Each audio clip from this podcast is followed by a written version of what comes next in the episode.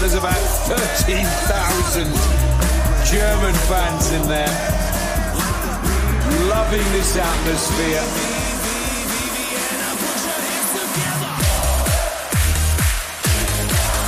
And the German fans are on their feet. Herzlich willkommen, liebe Beachvolleyball-Welt, zu Folge 9 von Maximum Beachvolleyball. Mein Name ist Max Behlen, ich bin heute wieder zurück in Kiel und mir zugeschaltet ist der Entrepreneur unter den Beachvolleyballern aus München, Tim Noack. Na, Tim? Grüß dich, Max. Danke für das nette Intro. So werde ich doch gern genannt. Kann man das so sagen? Bist du Entrepreneur? Ach ja, ähm, weiß ich gar nicht. Ich, ich würde mich selber, glaube ich, nie so bezeichnen. Wenn schon, dann Social Entrepreneur, weil ich ja äh, letztendlich, bei mir geht es ja nicht darum, ich finde, Entrepreneur hat immer so ein bisschen den Beigeschmack, ich versuche mir möglichst schnell einen Tesla zu kaufen und darum geht es bei mir natürlich äh, überhaupt nicht, sondern eher so ein bisschen um die Non-Profit-Schiene. Aber ja, ich habe auf jeden Fall schon so ein paar Sachen jetzt irgendwie gestartet. Das klingt ganz gut, das kann man sich auf die Visitenkarte schreiben, Social Entrepreneur. Ganz geil. Wie geht's dir sonst so, Tim? Du hast vorhin gesagt im Vorgespräch, dass du relativ viel zu tun hast im Moment. Ja, ähm, mir geht's grundsätzlich wirklich sehr gut. Ähm, ich, es ist nur ein bisschen schade, weil bei mir der Sport einfach jetzt so ein bisschen dem Berufsleben und den ganzen Projekten, was ich jetzt eben nebenher noch so mache, äh, weichen musste oder zumindest jetzt mal temporär. Ich hoffe, das ändert sich wieder, wenn jetzt der Sommer kommt und man draußen wieder Beachvolleyball spielen kann. Aber an sich, ja, ist immer viel zu tun. Äh, ich mache ja diese ganzen äh, Nachhaltigkeitsgeschichten nur nebenher, habe eigentlich noch einen normalen Job. Aber ich möchte mich nicht beschweren. Ich suche mir das alles so aus. Das macht eigentlich mega Spaß. Von daher geht's mir sehr gut, ja. Ja, wollen wir hoffen. Ähm, dann hast du noch jetzt, wo wir jetzt gerade beim Sportlichen kurz sind, äh, irgendwie jetzt was vor für die kommende Saison oder hast du ein bisschen vor, nur zu zocken? Ah, ich denke ehrlich gesagt, ich werde nur ein bisschen zocken, weil für alles weitere die Zeit einfach fehlt und ich ja äh, mal so ein bisschen so eine Horrorverletzung hatte in der Halle ähm, seitdem ist es auch körperlich ein bisschen schwierig oder ich muss deutlich mehr investieren, um irgendwie wieder fit zu werden. Und ja, wer ähm, meine, meine Verletzungshistorie kennt, weiß auch, dass ich eh schon immer viel investieren musste in meinen Körper, um auf dem hohen Niveau Sport zu machen. Und deswegen ist es so ein bisschen in, in weite Ferne gerückt. Aber ich denke, wenn die Turniere stattfinden, so auf der bayerischen Tour, werde ich ein bisschen zocken. Und wenn irgendwer mal jemanden braucht zum Aushelfen, dann äh, bin ich auch gern wieder am Start. Auf deine Verletzungsgeschichten wollen wir nachher noch ein bisschen eingehen und auch auf deine Nachhaltigkeitsgeschichten, wie du es eben gut genannt hast. Aber wir steigen mal komplett ein jetzt mal hier ins, ins Podcast-Gespräch. Äh, wir wollen mal ein bisschen in die Vergangenheit äh, gehen, denn du machst ja nicht nur Nachhaltigkeitsgeschichten, sondern du hast auch mal mit Yannick Beck ähm, zwei Saisons mehr oder weniger erfolgreich ähm, die deutsche Tour ein bisschen aufgemischt. Wie kam das damals zustande, dass ihr überhaupt den Weg gegangen seid äh, und dann auf der deutschen Tour gelandet seid? Ja, das ist jetzt echt auch schon ziemlich lang her. Also unser Erfolg, unser erfolgreichstes Jahr war 2016. Da haben wir äh, einmal Silber geholt in Dresden. Auch so dann irgendwie mal einen fünften und so weiter auf, auf der Tour oder weiß ich gar nicht, oder siebter war es, glaube ich, sogar nur in, beim Supercup.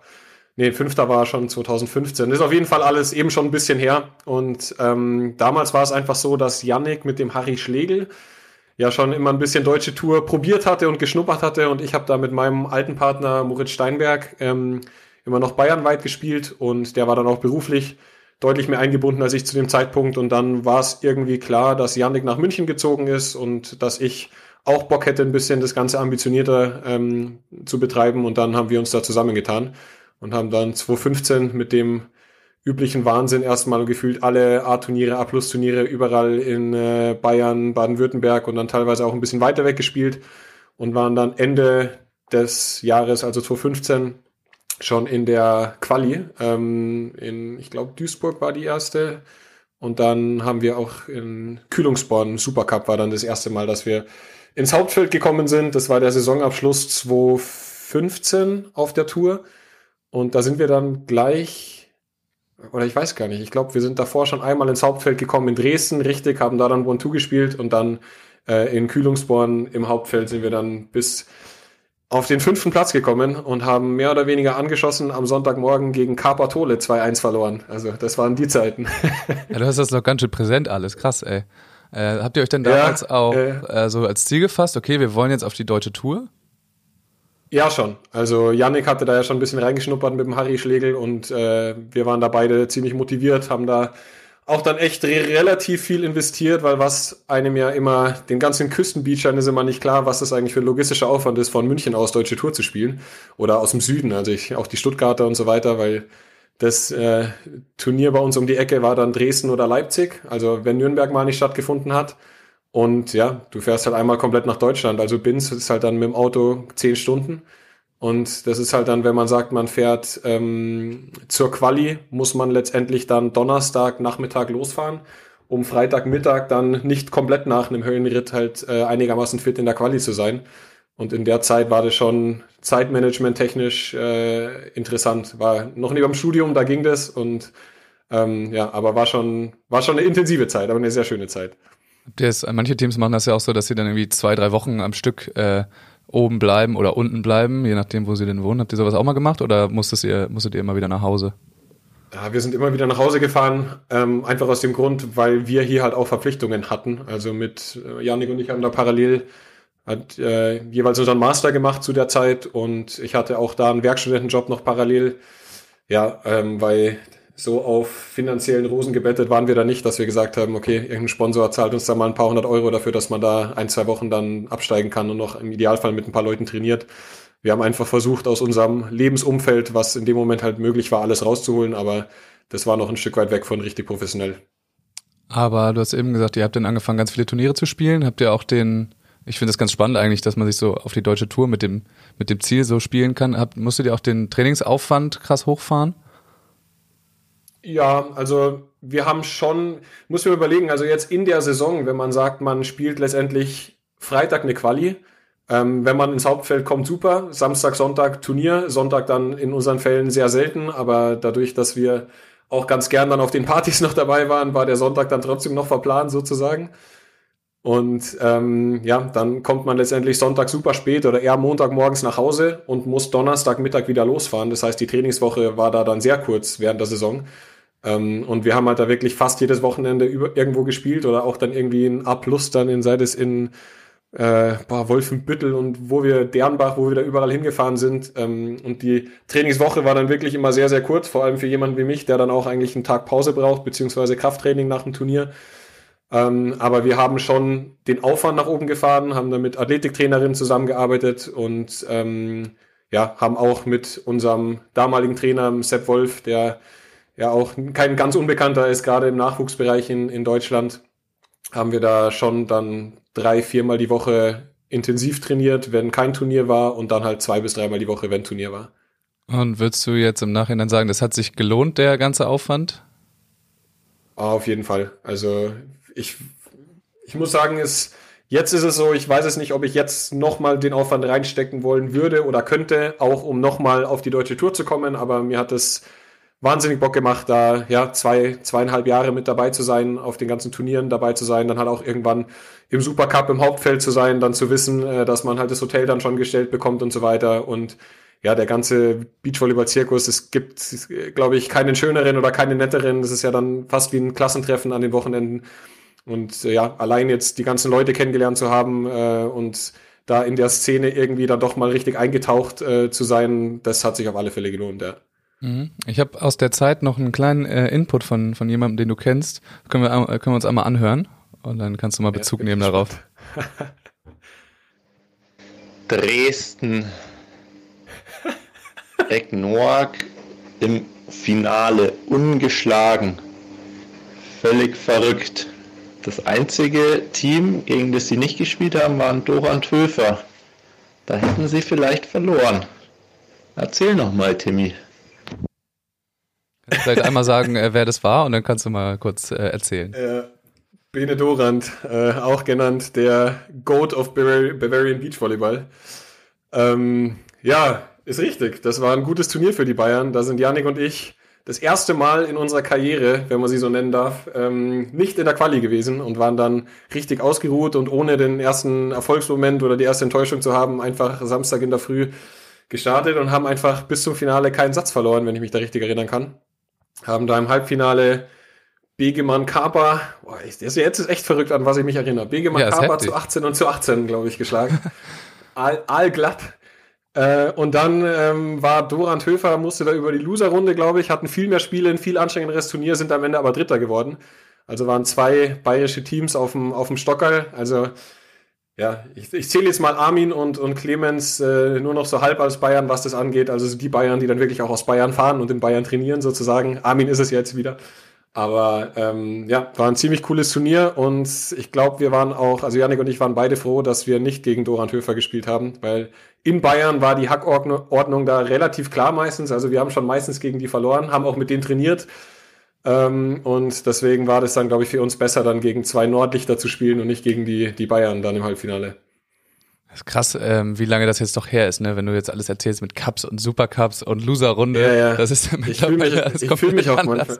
Ich fühle mich so alt, ey. Ich fühle mich richtig alt, gerade jetzt wenn man die, die New Beach Order schaut und dann halt jetzt hier äh, Rudi und Simon Jahrgang 2000 und 2002 oder keine Ahnung was, da ist schon echt viel passiert. Ja, ist richtig krass. Aber ja, das ist auch noch ein bisschen eine andere Generation an Spielern, ja. Also wir haben da im Finale dann ziemlich auf den Sack bekommen von äh, Dollinger Schümann, die haben da ein Interimsteam gehabt. Und auch Lorenz Schümann würde ich jetzt mal sagen, ähm, kennen wahrscheinlich jetzt Leute, die jetzt die Tour seit ein, zwei Jahren verfolgen, überhaupt nicht, weil der ja dann irgendwie sich leider ganz zurückgezogen hat, war eigentlich auch ja, erstens ein sehr netter Kerl und auch ein begnadeter Beacher eigentlich. Ähm, ja, da hat sich schon viel bewegt. Sehr viel. Aber bei solchen Turnieren oder bei dem Turnier habt ihr dann auch mal die Party Samstagabend weggelassen, oder? Oh ja, aber das war echt eine Diskussion, weil wir halt schon ja auch ein bisschen, äh, ich will nicht sagen dafür bekannt waren, aber dass wir schon auch gern mal dann zu uns eingeladen haben aufs Hotelzimmer zum Vorglühen an, an Wochenenden und äh, auch keine, wie, sagt man, keine Kinder von Traurigkeit äh, auf irgendwelchen Players-Partys waren, also jetzt auch was dann das ein oder andere mittelalkoholische Getränk anging. Ähm, aber da war es tatsächlich so, da haben wir bei einem Bekannten von uns geschlafen, um uns das Geld fürs Hotel zu, zu sparen. Mhm. Bei äh, Watze, Martin Watzula, auch, ich weiß nicht, vielleicht kennt ihn jemand hier, der, der ja auch zuhört. Ähm, und dann sind wir abends, weil es ist ja immer Dresden und die BAN, also dieses verrückte Straßenfest, ist ja immer zusammengefallen. Und Janik und ich waren eigentlich sonst immer die, die halt dann irgendwie rausgeflogen sind und dann halt äh, die BAN noch in vollen Zügen mitgenommen haben. Und da war das dann tatsächlich so, dass wir uns überlegt haben, woher gehen wir noch, gehen wir nicht. Dann haben wir halt gesagt, ah, irgendwie können, können wir doch jetzt auch nicht, nur weil wir jetzt einmal irgendwie ein bisschen besser spielen, dann die Party nicht mitnehmen. Und dann haben wir uns aber dazu entschieden, ganz vernünftig, einfach nur bei Watze auf der Dachterrasse noch äh, jeder ein, zwei Radler zu trinken und uns noch zu rollen. Und äh, dann sind wir echt, glaube ich, da damals um elf schlafen gewesen. Vorbildlich. Aber das wird wahrscheinlich äh, eines der wenigen Turniere gewesen sein. Äh, wir bleiben mal ungefähr in dem gleichen Thema. Und zwar hat mir das auch einer von Thorand Höfer ähm, so gesteckt oder den Wortlaut so in den Mund gelegt. Kann man sagen, dass die Ananas auf der Tour zu etablieren eins deiner ersten großen Projekte war? Ja, ich würde auch sagen, das war vielleicht sportlich und zwischenmenschlich mein größter Erfolg bisher, was Beachvolleyball angeht, die Ananas zu etablieren. Ich habe dann auch, also ja, ich, vielleicht muss ich sie kurz erklären. Also die Ananas ist letztendlich ein Getränk, ähm, in dem man eine Ananas aufschneidet, aushöhlt und dann mit nach Möglichkeit plastikfreien Strohhalmen äh, dann da draus trinkt. Und das Gute ist halt, dass man durch das süße Fruchtfleisch nicht unbedingt ähm, es benötigt, dass die super kalt ist. Das heißt, was auch immer man da reinfüllt, äh, ich möchte jetzt ja hier auch keinen zum Alkoholkonsum verleiten, also man kann da auch einfach eine Cola draus trinken. Klar. War bei uns in den Fällen dann meistens Cola mit ein bisschen äh, Schuss.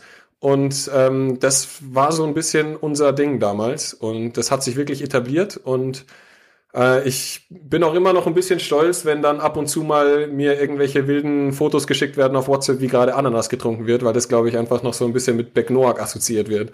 Auf jeden Fall. Äh, das halten die Bayern auch äh, nach wie vor die, die Fahne hoch. Also ich habe das in der Saison 2019 auch noch ein paar Mal, paar Mal gesehen. So, das wird schon noch gemacht. ja, ich habe 2019, ja, definitiv ein Achievement.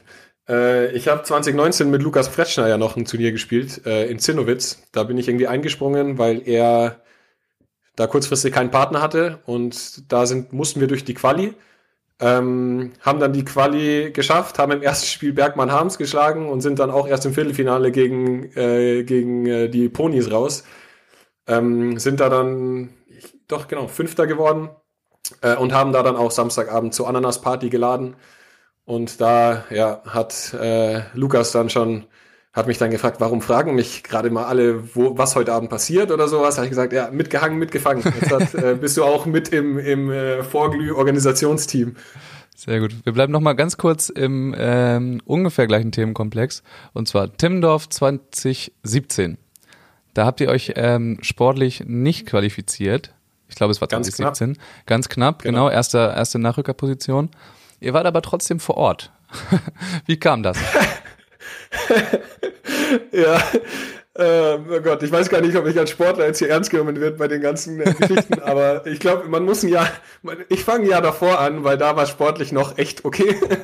äh, da haben wir in Timmendorf mitgespielt, ähm, also haben Janik und ich uns qualifiziert, weil wir da eben eine ganz, ganz respektable Saison gespielt haben und haben da dann, keiner weiß warum, wirklich das Premiumzimmer in, in Timmendorf bekommen. Also das praktisch das Eckzimmer, also nicht zum Center Court, sondern auf der anderen Seite, irgendwie im fünften Stock oder sowas, mit so umlaufendem Balkon. Und dann war für uns natürlich klar, dass wir dieses Privileg nicht allein genießen wollen, sondern dass wir das dann auch äh, am Samstagabend ähm, gerne teilen möchten. Man muss auch sagen, wer- dieser wer Balkon ist, ist riesig, also das ist riesengroß. Das Riesig. Zimmer Ja, wird ja. auf einmal doppelt so groß wie alle anderen Es ist Zimmer. wirklich so. Ja, ja. Und ja, wir haben halt dann gesagt, wer möchte, kann gern sich uns anschließen. Wir hatten ein bisschen was äh, dann eingekauft zum äh, sogenannten, ja, einfach zum Vorglühen halt vor der großen Party. Und es hat sich dann rumgesprochen und das kann man sich jetzt äh, gar nicht mehr so wirklich vorstellen mit Corona und in diesem ganzen äh, Mist. Aber ich glaube, wir waren irgendwann so knappe 100 Leute auf dem Hotelzimmer. Also 80 waren es auf alle Fälle und dann wirklich alle, die gefühlt irgendwie mal von uns gehört hatten, beziehungsweise auch nicht. Da waren irgendwie Leute, die dann vor dem Zimmer, vor der Zimmertür standen. Ich habe aufgemacht und da haben die gesagt, ja, hier ist doch irgendwie so eine Party. Sag ich so, ja, wer, wer seid ihr denn? Ja, wir kennen den und den.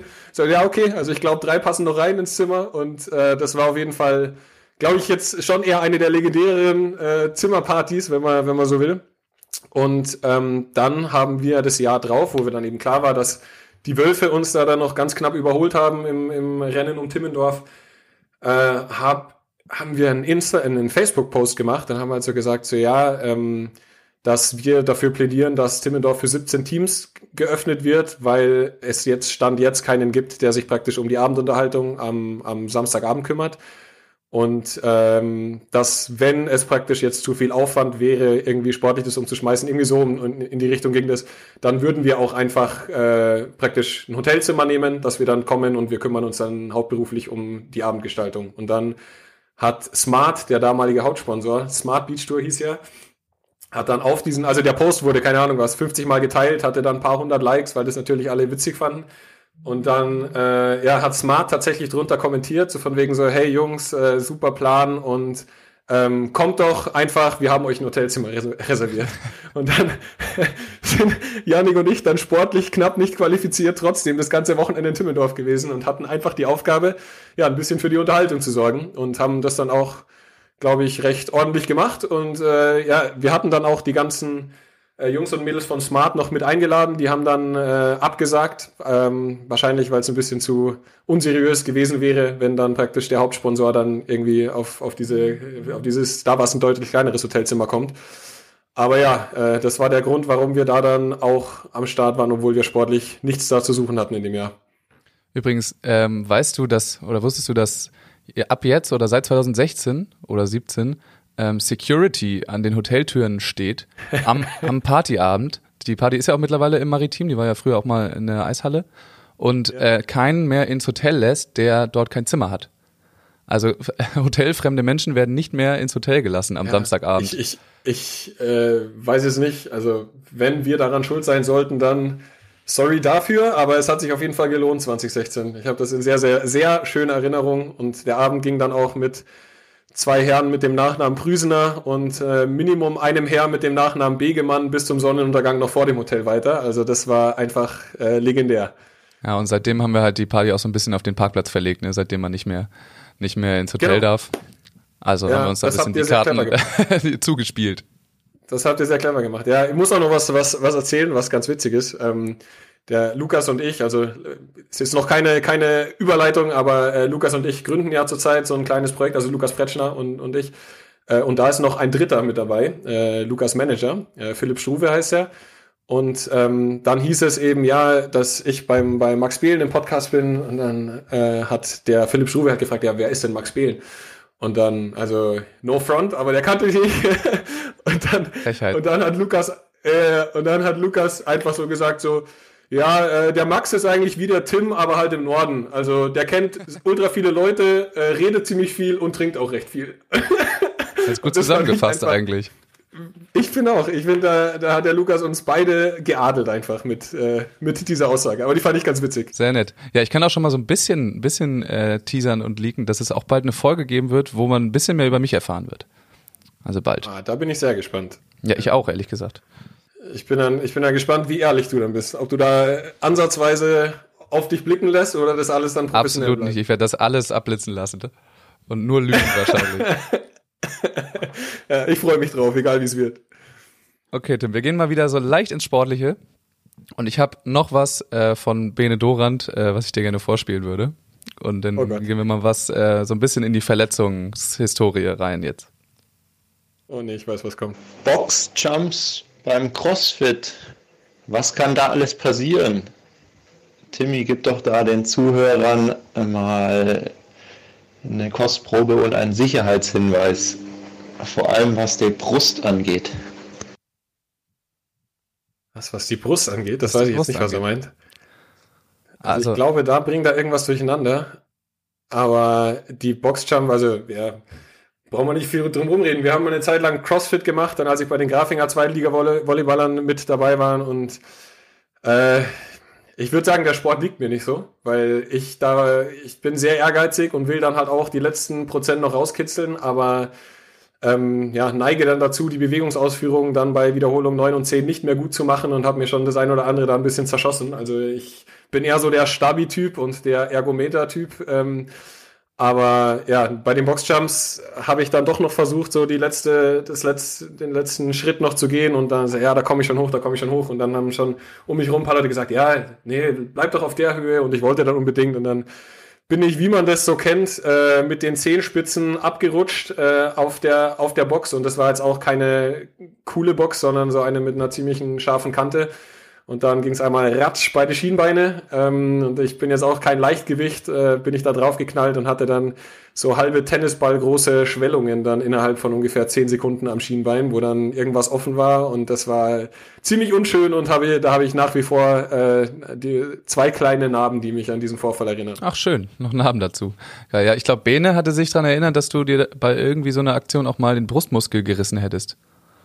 Ah, das war aber nicht CrossFit. Ähm, das war, das war ein normales Krafttraining. Das war auch, äh, ich weiß auch nicht, was ich, was ich, was ich falsch mache, aber ich habe einfach ein bisschen Pech mit Verletzungen oder halt einfach einen schwachen Körper, obwohl er, glaube ich, nicht so schwach aussieht, weil ich jetzt, wie gesagt, kein Leichtgewicht bin unter den Sportlern. Aber das war einfach, da habe ich Dips gemacht und war schon ein bisschen durch und dann hat's wirklich reingeschossen und da ist mir der Brustmuskel, äh, praktisch der, der die von der Schulter runtergeht und dann die Brust hält, ist mir fast durchgerissen, einfach so. Und dann ja, war ich da beim Arzt und habe gesagt, ja, irgendwie äh, Armheben tut weh und sonst was. Und dann war alles, die ganze Brust unten eingeblutet und dann hat er gemeint, so ja, jetzt beweg dich erstmal mal gar nicht, weil wenn der durchreißt, ist es ein bisschen ein Problem.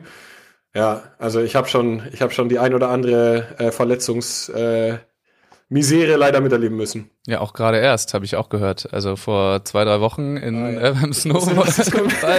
Beziehungsweise ihr wart ähm, beim, also in Österreich, aber es ist nicht unbedingt beim Ja. Snowvolleyball passiert, habe ich gehört. Ja, ich äh, würde mal sagen, das muss jetzt auch erstmal einer beweisen, weil Snowvolleyball ist halt auch, weißt, ich meine, du äh, bewegst dich im Schnee, es ist kalt, da kann so eine Muskelverletzung schon auch schnell mal kommen. Aber eventuell war das dann auch äh, ja im bei der Nachbesprechung, sagen wir es mal, bei der Nachbesprechung ähm, im Hotel und vielleicht war auch äh, der ein oder andere Aperol involviert, aber ja, bevor ich jetzt hier komplett unseriös werde, ich glaube, die Geschichte, die erzähle ich dann lieber mal unter, in, un, unter vier Augen. Aber äh, also es war ja gerade erst, laborierst du noch daran? Es war ja gar nicht mal so wenig. Ja, also es, ja, ich habe mir ein Muskelbündel in der, Rade, in der Wade gerissen. Ähm, klingt jetzt irgendwie dramatisch, ist es letztendlich gar nicht so sehr. Es sind halt irgendwie zwei, drei Wochen Pause, in denen ich halt jetzt keine reaktiven Sprünge machen darf. Aber ich habe es ja vorhin schon angedeutet, dass bei mir der Sport sowieso jetzt ein bisschen in den Hintergrund gerutscht ist und deswegen bleibt es bei ein bisschen Yoga und ein bisschen äh, mich aufs Fahrrad setzen und äh, das, die, die paar Wochen gehen schnell rum. Also ich leite da jetzt nicht sonderlich drunter. Das ist doch gut. Kennst du alles schon? alles schon Ich durchgemacht. habe schon, ich hab schon gröbere Sachen durch, ja. Okay, wir ähm, leiten langsam von der Unseriosität in die Seriosität über, aber nur langsam. Deswegen jetzt die grandiose Überleitung. Äh, Tim, du tauchst gerne. Ja. Ähm, kommt daher auch deine deine Vorliebe für die Badewanne? Oh Mann, ey, was wird das denn für ein Shaming hier in dem Podcast? Ja, ich sage, das ist die letzte Sache, bevor wir in die Seriosität abdriften. Ah, Aber kannst ja. du mir da was zu erzählen? Ja, ich, keine Ahnung. Ich glaube, die Leute, die mich so ein bisschen kennen, äh, vor denen ist mir das eh nicht peinlich und vor allen anderen, äh, ja, muss ich jetzt einfach durch. Aber ich habe irgendwie so einen Spleen, dass wenn ich richtig betrunken nach Hause komme und habe sozusagen Angst, dass da im Bett was schief geht sozusagen, ähm, dann äh, schlafe ich gern in der Badewanne. Und das ist eigentlich eine ziemlich logische Sache, weil man sich halt dann denkt, ja, okay, dann ist man halt auf der Toilette, man hat Wasser, wenn man was trinken möchte und so weiter. Ja, und bei mir ist aber halt dann in äh, zehn von zehn Fällen, sagen wir mal, es ist zehnmal vorgekommen. Äh, ob das jetzt ein Over oder Under ist, kann jeder selbst entscheiden. Ähm, dann ist es halt so, dass ich dann, dass mir irgendwann kalt wird, weil man sich ja nicht zudeckt und dann ja lasse ich mir halt die Badewanne ein und schlafe dann letztendlich in einer eingelassenen Badewanne, dann bis ich halt aufwach. Und das ist bei meiner Körpergröße, ich bin knapp zwei Meter groß, ist das auch jetzt nicht äh, gefährlich oder sowas, weil ich da praktisch gar nicht untergehen kann, aber es ist auf jeden Fall ein bisschen eine schräge Angewohnheit, aber zu der stehe ich mittlerweile. Ja, das geht, glaube ich, ganz vielen so. Also das macht ja fast Und jeder ja, Zweite. genau. ja, genau. Ich glaube, erstens ist das äh, relativ normal. Und äh, zum anderen muss ich auch gestehen, es ist jetzt wirklich schon länger nicht mehr vorgekommen. Also äh, länger auf alle Fälle mal schon zwei Jahre nicht mehr. Ah, okay. Ja, Respekt. Genau. Dafür äh, habe ich die Frage relativ oft bekommen. Da, dafür, dass es jetzt zwei Mit Jahre. der Badewanne? Ja, doch, doch. Ja, Die wollen dir das ist natürlich halt alle auf einen reindrücken. Ja, oh Gott, mein Freundeskreis, ey. Ja, aber ich würde es nicht anders machen, von daher fair enough. Ähm, okay, wir sind schon beim, beim Tauchen. Ähm, vielleicht kannst du uns einmal mitnehmen, weil dass du und Mantahari äh, dicht ver verbandelt seid, äh, ist mittlerweile, glaube ich, vielen Leuten klar. Ähm, wann du das gegründet hast und warum damals?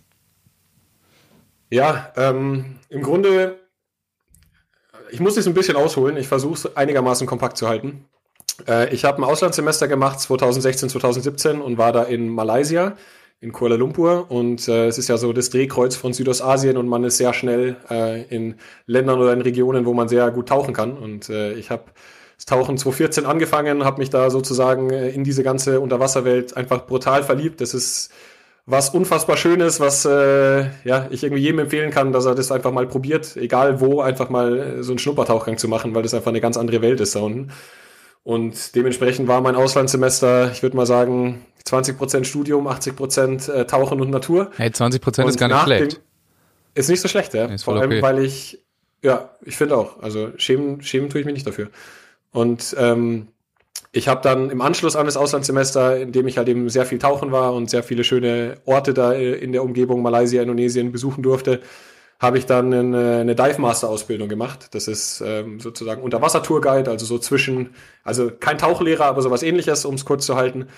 Ähm, und war da im Komodo Nationalpark. Und es ist äh, so, mein, Bali kennen vielleicht die ein oder anderen, aber das ist praktisch nochmal ein ganzes Stück weiter östlich als Bali. Ähm, und das ist weltweit äh, der Ort mit der größten Riffmanta-Population, also Mantarochen.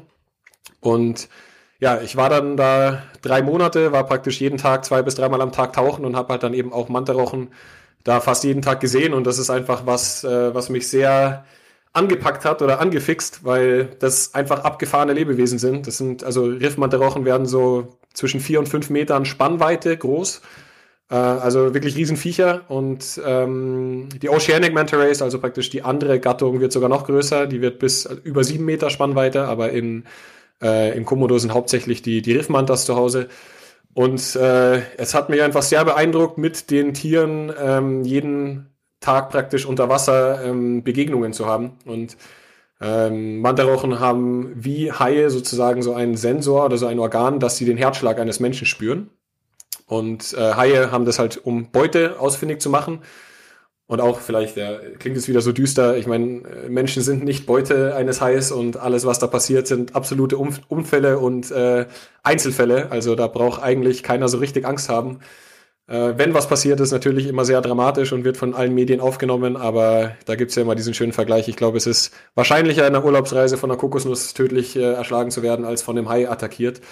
Ähm, aber ja, Mantarochen haben dieses Organ auch und sind äh, keine Fleischfresser, keine Jäger, sondern die fressen Plankton, also filtern Plankton durch ein sehr aufwendiges System und äh, ja, nutzen sozusagen dieses Organ, das sie haben, für Interaktion. Also das heißt, wenn Taucher unterwegs sind, ähm, checken die, ob ein Taucher gerade ruhig ist oder ob der hektisch oder aufgeregt ist. Und das war unfassbar spannend und beeindruckend, das dann mal mitzubekommen. Ähm, dass, wenn so bei die ersten Male, wo ich die Mantarochen gesehen habe, war ich natürlich selber so ein bisschen hyped und so, oh krass und riesig und mega cool. Und dann haben die so Abstand gehalten und je routinierter ich dann geworden bin, äh, desto näher sind die gekommen und haben halt dann wirklich angefangen, einen dann zu mustern und die haben halt so Tennisball große Augen ähm, und dich dann wirklich anzugucken. Und das ist einfach so ein Erlebnis, was mich da sehr, sehr beeindruckt hat. Und äh, dann habe ich halt angefangen, mich mit der Spezies ein bisschen auseinanderzusetzen und hatte dann in Komodo auch schon echt schwierige Erlebnisse mit Plastik unter Wasser und habe dann halt eben dann auch ein bisschen recherchiert und geguckt, wie beeinflusst eigentlich Plastik dann Mantarochen, weil die ja Wasser filtern, um an das Plankton zu kommen. Und wenn halt dann viel Plastik und Mikroplastik im Wasser ist, ist es ja zwangsläufig ein Problem für die. Und bin dann einfach so ein bisschen in diese ganze Thematik reingerutscht und hatte eben auch ein Schlüsselerlebnis sozusagen, wo einfach so viel Müll unter Wasser war mit den Mantarochen und uns oder unserer Tauchgruppe, dass äh, mich das in dem Moment einfach so richtig ja, übermannt hat, wie real dieses Problem eigentlich ist. Also dass das, dass ich halt da selber mal in so einer Netflix-Szene war sozusagen, also wo halt der Ozean voller Plastik ist und das hat mir schon irgendwie schwer zu denken gegeben. Ähm, und ich wollte dann irgendwie, als ich zurück nach Deutschland gegangen bin, das war dann Frühjahr 2017, wollte ich dann nicht irgendwie so sagen, ja, ist schon scheiße und äh, aber ich kann halt nichts machen und dann halt so weiterleben wie davor und habe halt dann erstmal angefangen, so mich an die eigene Nase zu packen, dann halt meinen eigenen Plastikkonsum mal zu überdenken oder halt einfach zu gucken, so, hey, was kann ich eigentlich weglassen? Und dann war mir das halt irgendwie nicht genug, weil mir das auch einfach gefehlt hat, diese ganze Interaktion mit der Unter Unterwasserwelt oder einfach damit so, so viel zu tun zu haben, wie ich es jetzt in den drei Monaten in Komodo hatte und habe mich dann, habe mir dann mal so ein paar Ideen aufgeschrieben und gezeichnet, wie ich denn irgendwas machen könnte, um diesem ganzen Thema Plastikverschmutzung im Ozean was äh, oder dem Thema entgegenzuwirken. Und das hat dann auch echt länger gedauert. Äh, ich hatte dann schon mal so ein paar äh, Phasen, war dann auch bei Sea Shepherd Deutschland dann mal dabei für ein paar Monate ähm, oder auch ein bisschen länger. Ähm, einfach weil ich aktiv, aktiv werden wollte und dann ist es tatsächlich auch mit einer meiner vielen Verletzungen gekommen. Also mit der schlimmsten bisher. Ich habe mir äh, im Hallenspiel in der zweiten Liga mit Grafing gegen Karlsruhe habe ich mir das äh, Sprunggelenk ausgekugelt. Das ist der falsche Begriff, weil es kein Kugelgelenk ist, aber ich glaube, dann kann sich jeder vorstellen, was da passiert ist. Also ich bin einbeinig auf dem übertretenden Angreifer gelandet im, im Block und äh, habe mir das Sprunggelenk komplett rausgeschoben. Also das war 90 Grad. Ja, es ist nur bekannt als der 90 Grad Fuß, als ich das auch jetzt mit genau, gehört habe. Ja, ja. Genau, der 90 Grad Fuß, da ist auch ein Foto äh, dann kursiert und es war wirklich nicht schön und äh, Innenbänder, Außenbänder alle gerissen, ewig lange Reha, Krankenhaus, OP, ähm, und in der Zeit im Krankenhaus war das dann aber für mich so, dass ich gesagt habe, okay, jetzt habe ich irgendwie mehr Zeit. Also die Reha war sehr zeitaufwendig und anstrengend, aber sonst du kannst ja nichts machen. Also mit Krücken, du bist erstmal aus dem ganzen sozialen Leben eigentlich raus und auch äh, natürlich der ganze Sport, der wegfällt. Oder ja, dann eigentlich eins zu eins durch Reha ersetzt wird, aber es fühlt sich trotzdem anders an. Und dann habe ich gesagt, okay, jetzt habe ich es zu dem Zeitpunkt ein halbes Jahr aufgeschoben, aktiv zu werden und was zu starten und habe dann wirklich aus dem Krankenhaus schon sehr amateurhafte Businesspläne geschrieben und halt dann geschaut, okay, was will ich machen, was kann ich machen. Und da schlägt sich wieder die Brücke zum Beachvolleyball, weil ich ja mit dem Yannick mal diese äh, Becknoak-Caps gemacht hatte. Mhm. Also die mit der bayerischen Raute, da laufen immer noch ein paar rum auf der deutschen Tour, das ist ganz witzig.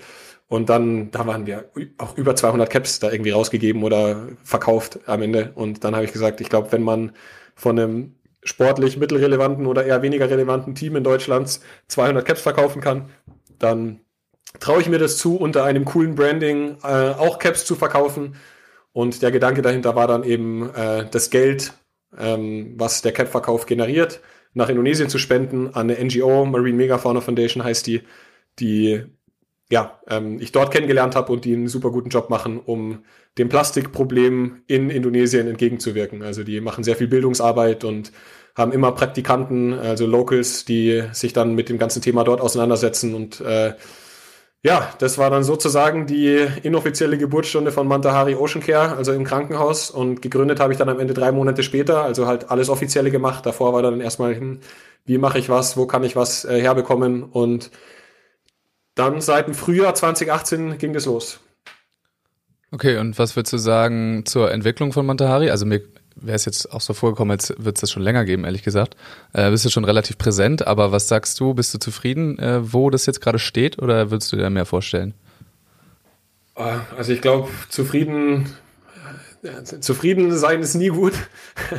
ähm, ich bin überhaupt nicht zufrieden, weil ich halt eine riesige Long-Term-To-Do-Liste habe mit Mantahari und auch sehr viele Möglichkeiten und teilweise auch Angebote, praktisch den nächsten Schritt zu gehen, damit ähm, aber schaff's halt einfach zeitlich nicht, weil dadurch, dass das ein Non-Profit-Projekt ist, bedeutet, es bleibt letztendlich nur das Geld im Projekt, das das Projekt benötigt. Also das heißt, wenn man dann mal irgendwie Marketing was zahlen muss, wenn hier und da mal aktuell unrealistisch, aber mit so einem Messestand bezahlt werden muss, also da ist immer so ein kleiner Puffer auf dem Konto und der Rest geht halt alles nach Indonesien. Und wenn man mir jetzt am Frühjahr 2018 gesagt hätte, dass mittlerweile sind's knapp 30.000 US-Dollar, die an Spenden nach Indonesien gewandert sind. Ähm, und wenn mir das einer da gesagt hätte, hätte ich gesagt, so, boah, krass, unterschreibe ich sofort, mega geil. Ähm, weil ich halt auch nicht damit gerechnet hätte, dass es halt irgendwie so viel Anklang findet und äh, ja, teilweise dann schon so ein bisschen so ein Hype bekommt. Äh, jetzt, wo ich weiß, was eigentlich da für ein Potenzial drin steckt und ähm, ich einfach in dem ganzen Thema mehr drin bin, ähm, muss ich schon sagen, dass ich gerne mehr Zeit darauf verwenden würde, aber ich stehe mir da sozusagen mit dem linken Fuß auf dem rechten Fuß, weil ich halt mir selbst nichts auszahlen kann und möchte aktuell, weil halt das Wichtige ist, dass das Geld nach Indonesien geht, aber dadurch halt einfach noch einen normalen Job habe. Und äh, wenn man halt 40 Stunden arbeitet, ist es ähm, schwierig, dann ein Unternehmen sozusagen Feierabend und Wochenende noch so zu gestalten, dass es nicht nur vor sich hinläuft oder halt in kleinen Schritten wächst, sondern halt dann mal richtig abgeht. Und deswegen ähm, ja, wächst es langsam, aber sicher. Ich bin nicht unzufrieden, aber es würde immer deutlich mehr gehen. Aber gibt's da nicht mal die Überle oder hast du mal die Überlegung gehabt, ähm, so einen, diesen Trade-off einzugehen, dass du dir vielleicht selber äh, da auf All-In gehst und dir vielleicht ein kleines Gehalt zahlst oder ein Gehalt zahlst, damit dann der nächste große Schritt gemacht werden kann und dann im Endeffekt noch mehr Spenden äh, eingesammelt werden? Ja, also ich hoffe, es, es, es hört gerade nicht mein Arbeitgeber zu. Nein, Quatsch. Aber äh, grundsätzlich ist es immer eine Option und ich würde sehr gern, weil ich einfach merke, dass mich das Thema halt komplett erfüllt. Also das ist, glaube ich, wie jemand, der jetzt im Beachvolleyball komplett drin ist und das einfach die größte Leidenschaft ist ähm, und dann die Möglichkeit hat, mit Beachvolleyball sein Geld zu verdienen. Und bei mir ist es halt, so komisch wie das klingt, halt dann mit Nachhaltigkeit und Tauchen halt jetzt in diesem ganzen, in diesem ganzen Sektor aktuell.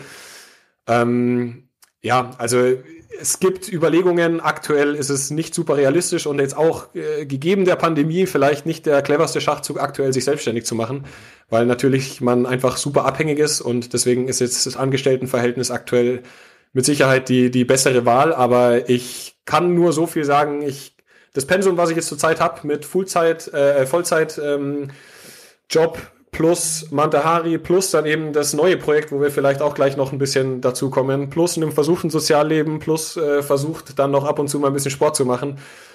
Also ich habe schon manchmal Wochen, wo ich glaube ich, ja, also mit allem zusammen so meine 70, 80 Stunden oder sowas mache und das geht halt auf Dauer eh nicht. Also das ist jetzt aktuell, weil es äh, Spaß macht und weil ich sehe, dass es in viele Bereiche wächst und, und gut ankommt, aber ja, ich glaube, den Schritt dann irgendwann zu sagen, ich äh, finanziere mich oder ich fange an, mich aus dem Projekt mitzufinanzieren oder vielleicht eben dann auch aus anderen Projekten, die da jetzt alle so am Entstehen sind außenrum.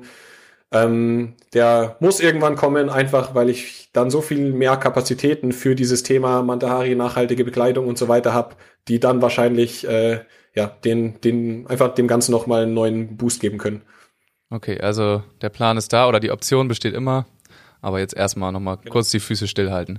Aber du hast gerade schon äh, angeteasert, du hast ja jetzt nochmal ein neues Projekt auf dem Teller geladen. Ähm, was für eins? Ja, ja ähm, also um Montehari noch abzuschließen, vielleicht schamlose Eigenwerbung. Ähm, ich glaube, viele kennen es ja sowieso schon. Mich würde es mega freuen, wenn nach wie vor mehr Volleyballer auf äh, dem Instagram-Kanal oder Facebook auch, aber Instagram ist da jetzt ja mittlerweile relevanter, also Ed Mantahari auf Instagram würde ich mich wirklich sehr freuen, wenn da ein paar Leute dazukommen, weil ja, wie das die deine großen Podcast-Kollegen äh, immer sagen, Support ist kein Mord und ein Like hier, hier und da mal da lassen. Schadet im Grunde keinem. Ich hoffe natürlich, dass der Inhalt auch so ganz interessant ist und äh, es hilft einfach auf den Socials. Also das nochmal äh, dazu. Auf jeden Fall, guckt da mal vorbei. Wir äh, starten auch noch ein kleines Gewinnspiel die Woche. Da wird dann auch nochmal, oh ja. da müsst ihr denn eh folgen, wenn ihr da was gewinnen wollt. Also könnt ihr es auch jetzt einfach schon machen. Ähm, und jetzt gehen wir nochmal zu dem nächsten Projekt.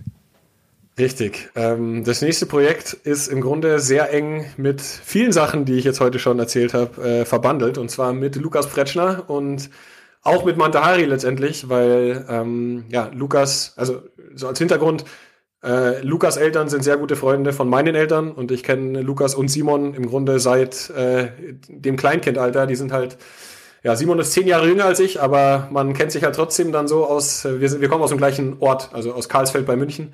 Und ähm, deswegen ist da schon immer einfach sehr viel Kontakt da. Und ich war sowohl Lukas als auch Simons erster Jugendtrainer. Also so äh, FED-Jugend. Ähm, du bist also verantwortlich für den, für den Erfolg, den sie jetzt haben. Ja, und zwar allein verantwortlich. Ja. Also Nein, da ist dann sehr schnell der Sepp Wolf mit eingestiegen, der dann auch Micha im Sand trainiert hat. Und der Sepp ist einfach eine Trainer-Koryphäe, der, glaube ich, äh, ja, seinesgleichen sucht jetzt in Sachen Nachwuchsbereich, also Technik lernen und so weiter. Und wir haben das dann zusammen gemacht. Da war dann schon auch der, ich habe dann sehr viel Scouting gemacht oder halt dann natürlich auch zwei, drei Trainings die Woche, aber klar, das, das Technikleitbild, was ich da jetzt den Jungs mitgegeben habe, war mit Sicherheit jetzt auch nicht schlecht, aber das wurde dann auch vom, vom Sepp dann nochmal gut umgebastelt und ich glaube, dass er da den größten Anteil an diesem Fretschner Wahnsinn äh, hat, der da zurzeit jetzt irgendwie zu sehen ist. Äh, genau, auf jeden Fall hat Lukas das Mandari-Projekt schon auch immer verfolgt, fand es cool und hat dann gemeint, er wird eigentlich sich selber als Leistungssportler auch gern ein bisschen mit einbringen und hat da dann eine sehr coole Brücke äh, gebaut, weil ähm, er letztendlich auf der Suche war nach einem Ausstatter, also nach einem nach einer Sportmarke, die dann Fretschner Sova ausstattet und anders wie das bei den Mädels ist, da gibt's ja so wie äh, mit Inaska oder auch jetzt, ich glaube, Safe Time oder sowas, gibt's noch so eine Bikini-Marke, die nach, nachhaltige Sachen macht und da das ein oder andere äh, Mädels-Team ausstattet. Übrigens auch sehr cool, jetzt die Nachhaltigkeitsoffensive von äh, Hanna und Leo mit Inaska. Ja. Ähm, Kann man die Folge von letzter Woche nochmal reinhören, wenn man da mehr zu erfahren genau, will. Auf alle Fälle rein. Ich fand, ich fand die sehr gut mit der ASMR-Stimme Hannah Ziemer. Also ich weiß nicht, ob ich das stimmtechnisch mithalten kann, aber finde ich schon eine sehr schöne Stimme, muss ich sagen. Aber äh, genau, es ging dann so los, dass Lukas gesagt hat, hey, ich finde Nachhaltig cool, Nachhaltigkeit cool, wir haben aktuell keinen Ausstatter und irgendwie gibt's bei den Jungs jetzt auch nicht so wirklich, so halt eben wie Inaska, so eine Brand, die halt mit nachhaltigen oder recycelten Sachen arbeitet habe ich ihm halt gesagt, so ja, klar, Mandahari könnte schon Sachen haben, aber das ist halt jetzt auch äh, nicht so super ideal, weil halt die Produktion on demand ist aktuell mit Reathlete zusammen, was es die Klamotten angeht. Und dann hat er halt gemeint, so ja, was wäre denn, wenn ich selber was gründe? Oder hättest du Lust, was mit mir zu gründen? Und dann habe ich halt erst gesagt, ja, du kannst machen, was du willst. Ich gebe dir vielleicht ein paar, ich gebe dir vielleicht ein paar Ratschläge, aber ich kann auf gar keinen Fall noch mehr machen, außer meinen Vollzeitjob und Mantahari. Und dann äh, haben wir uns dann doch mal irgendwie zusammen gezoomt und äh, dann eben den Manager von ihm gleich mit drin gehabt und dann ja, habe ich da sofort äh, wieder Blut geleckt und gesehen, oh geil, das ist eigentlich eine coole Idee und das hat Potenzial und ähm, seitdem sind sehr viele Stunden draufgegangen, äh, das Projekt aus dem Boden zu stampfen. Es nennt sich Beach Air, also Beacher, aber geschrieben ah. Beach Air. Und das R steht für Recycling. Und äh, es geht praktisch darum, dass wir nachhaltige Performance-Sportklamotten äh, herstellen wollen oder jetzt schon eben angefangen haben. Also Musterrunde ist jetzt gerade gerade am Start äh, und wollen somit im Teamsport jetzt erstmal halt für Lukas und Robin eine Kollektion machen, dass die Jungs in selbstproduzierter nachhaltiger Kleidung Sport machen können, weil es gibt einfach in Sachen Kunstfasern fast keine Möglichkeiten. Deswegen nutzen wir recycelten Polyester, haben da einen sehr, sehr guten Kontakt bekommen und einen sehr, sehr coolen Produzenten, der uns da sehr viel ermöglicht. Und ähm, ja, das Projekt sollte jetzt, also wir nehmen Freitag auf und ich habe noch ein bisschen Nachtschicht heute vor, dass äh, die Homepage dann am Sonntag, wenn die Episode rauskommt, äh, online ist. Das ist eine reine Info-Homepage, weil natürlich in Sachen Shop und so weiter alles äh, noch ein bisschen dauert, aber da könnt ihr gerne mal vorbeischauen. Ähm, einfach www.beachair.de und der Instagram-Account ist auch schon äh, am Start, ist at beachair.clothing, also Beachair, einfach Beachair ohne ER, also beachair.clothing.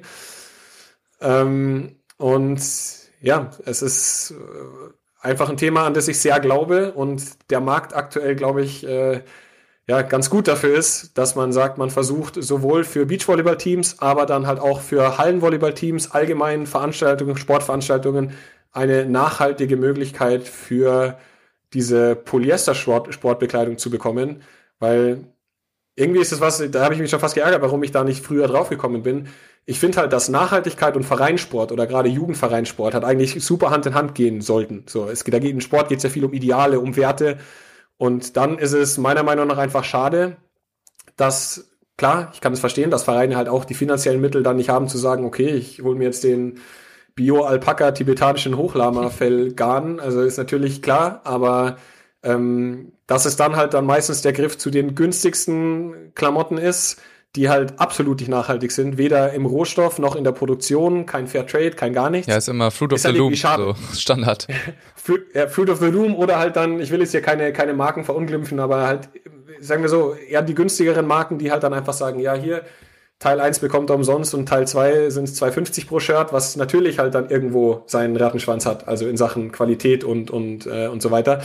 Und wir haben das Vorhaben, äh, dass wir es Vereinen Teams, Verbänden, ganz egal, ermöglichen wollen, nachhaltige Sportbekleidung über uns zu beziehen, ähm, die dann auch nicht nur olivgrün und dunkelbraun ist, sondern ganz normal sub sublimiert werden kann und halt einfach dann aussieht wie ein ganz normales Polyester oder halt einfach, ja, man hat alle Möglichkeiten, das über uns oder mit uns dann praktisch zu individualisieren ähm, aber eben aus recyceltem Polyester. Und der Plan ist dann long-term, dass wir sagen, es soll so ein bisschen wie so ein Pfandsystem geben oder halt einfach, dass man dann alte Trikotsätze abgeben kann, sich dadurch ein bisschen Prozente bei neuen Trikotsätzen äh, holt, dass wir ein bisschen wie so ein Closed-Loop-System äh, für äh, Trikotbekleidung ähm, schaffen wollen. Es ist noch ein weiter Weg, aber die ersten Schritte sind wirklich vielversprechend weil es einfach unglaublich ist, wie viele Vereine es in Deutschland gibt oder allgemein äh, auf der Welt, aber wir denken jetzt erstmal in Deutschland. Ähm, vielleicht ein bisschen Österreich, mal gucken, aber ähm, ja, es, ich meine, in Deutschland gibt's unfassbar viele Vereine, die dann Mädels, Jungs, Herren, Damen, F bis D, äh, F bis A-Jugend und so weiter und spätestens alle drei, vier Jahre muss da ja ein neuer Trikotsatz auch her, weil entweder gibt's einen neuen Sponsor oder es gibt Bandflecken drin oder irgendwer hat mal was verschlammt. Und dass da einfach so viel Kunstfaser in Umlauf ge äh, gegeben wird, der dann halt meistens qualitativ einfach nicht gut ist, beziehungsweise ja, unter teilweise fragwürdigen Produktionsbedingungen oder einfach unzertifiziert ähm, produziert wird, ist halt irgendwie was, wo wir sagen, hey, das muss irgendwie besser gehen. Und äh, die Antwort ist, es geht besser, es wird natürlich minimal teurer, ähm, aber wir sind da jetzt wirklich so weit, dass wir sagen, wir haben konkurrenzfähige Produkte, die auch vom Preis nicht viel über dem normalen liegen oder wenn überhaupt. Und ähm, da haben wir jetzt wirklich Bock im Bereich Beach Air, also äh, Beachvolleyball Gas zu geben und dann auch äh, auf den Hallensport auszuweiten. Äh, aus was wird das denn bei euch recycelt, wenn es nicht aus alten Trikots ist? Das hast du, glaube ich, noch nicht erwähnt. Genau, also der Garn ist einfach recyceltes Polyester. Wo der genau herkommt, bin ich ganz ehrlich, wissen wir jetzt aktuell nicht. Es ist einfach einer, den sich die Fabrik kauft. Ja äh, und da praktisch dann den äh, ja, thermisch aufbereitet, neuen Garn draus zieht und dann praktisch einfach kein neues Plastik dafür genutzt wird. Ähm, das ist einfach so eine Sache, wenn man so kleines oder so kleine Mengen hat, ist man ganz weit weg davon, in dieses Closed-Loop-System zu kommen, dass man im Idealfall halt dann selber irgendwo sammelt oder äh, ja, im Idealfall Leute bezahlt in dritte Weltländern, die, die, die sammeln, da halt dann noch einen Lebensunterhalt verdienen. Aber ähm, ja, der, Ziel ist es natürlich zu sagen, man sammelt sozusagen alte Trikotsätze ein, im Idealfall von dem Verein, mit dem man zusammenarbeitet ähm, und ja, nutzt die dann weiter. Ob oder inwiefern das relevant wird, kann ich noch nicht sagen. Das ist wirklich jetzt nur eine Idee. Und ähm, alles weitere, bei allem weiteren sind wir schon wirklich sehr weit, was die Produkte angeht. Und ich bin da sehr gespannt, was, was da so kommt.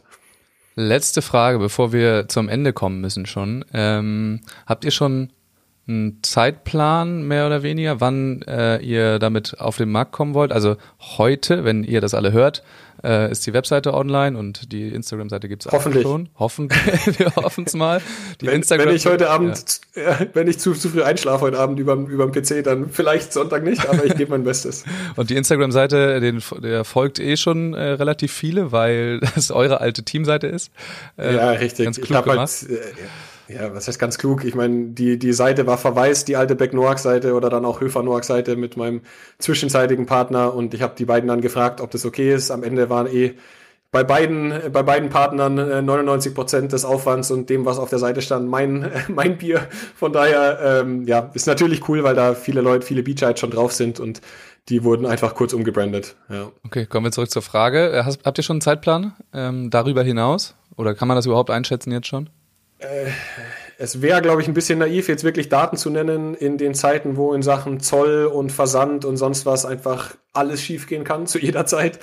Aber ähm, wir versuchen die Performance-Kollektion, also alles, was dann Lukas und Robin tragen sollen oder werden, zum Start der deutschen Tour, das ist, glaube ich, Anfang Juni, am Start zu haben. Ähm, und dann sollten auch um den Dreh die Sachen kommen, die dann erstmal in den Shop gehen. Also in den Shop gehen erstmal so ein paar Lifestyle-Geschichten, die aber glaube ich, auch ganz, ganz gut ankommen könnten. Und ähm, ja, dann ist es praktisch ist einfach das Pilotprojekt, die ersten Sachen mit Lukas und Robin in Sachen Performance-Kollektion zu machen. Und es sind jetzt auch schon die ersten Gespräche mit Vereinen, Verbänden und so weiter, die interessiert sind an diesem ganzen nachhaltigen Trikot- oder Ausstattungskonzept. Also auch da, es gibt einen sehr großen Kontaktbutton, weil sonst noch nicht so viel auf der Seite ist. Wer dann Bock hat oder irgendwie denkt, hey, das wäre doch was für mein Verein oder mein Verband, kommt da gerne auf mich oder auf uns zu. Ähm, ich habe da jetzt gerade eine Liste, die wächst an Interessenten und das könnte wirklich eine, eine richtig coole Sache werden.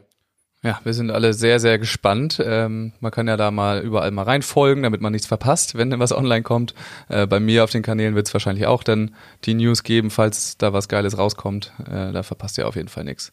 Und dann, Tim, habe ich das. Du bist ja auch, Entschuldige, wenn ich nochmal unterbreche, du bist ja auch prädestiniert für das Ganze, weil du ja selbst auch ein, ein Herz für Nachhaltigkeit hast. Hast dich auch früh bei Mandahari da irgendwie interessiert und dann mal ein, zwei Sachen gekauft. Von daher, ja, sehr cool. Selbstverständlich. Deswegen kriegt man dann auch bei mir alles mit darüber. Ähm, und Tim, ich habe das Gefühl, wir könnten eigentlich noch äh, ewig weiterreden, weil da so viele Geschichten auch noch von früher schlummern überall. Aber wir sind leider schon am Ende. Ganz gut vielleicht für mich. Ja, vielleicht. Da kommst du noch äh, halbwegs seriös jetzt am Ende weg. Dann äh, bedanke ich mich sehr herzlich bei dir. Das hat Spaß gemacht. Ja, vielen Dank. Ich äh, habe immer großen Spaß mit dir, mich zu unterhalten und in diesem Format ganz besonders. Und ich wünsche dir eine schöne Nachtschicht heute, äh, heute Abend und dass du das alles hinkriegst, dass Sonntag, äh, das oder heute, denn wenn ihr es hört, das rauskommen kann alles. Ähm, spätestens Montag, sagen wir mal so. Dann wird es auf jeden Fall kommen. Äh, und wir sehen uns. Sonntag, dann, ich brauche den Druck. Ja, du brauchst den Druck. Also Sonntag kommt es auf jeden Fall. Und wir sehen uns dann im Sommer, würde ich äh, sagen. Also sprechen uns wahrscheinlich nochmal vorher. Aber dann persönlich sehen wir uns im Sommer hoffentlich dann äh, wieder auf irgendeinem Tourstopp. Ich hoffe sehr und ich bringe eine Ananas mit. Also Leute, äh, ich hoffe doch. Ich war schon im Abmoderationsmodus, habe gar nicht mehr mitgeschnitten. Ähm, also Leute, überall reinfolgen, was wir alles schon erwähnt haben. Mantahari, Beach Air, ähm, sowieso Maximum Beach Volleyball, Tim Boschen noch da mit, mit rein gleich. Und dann kann ich nur noch sagen, ähm, mach's gut, mach's gut Tim. Äh, ciao. Ciao.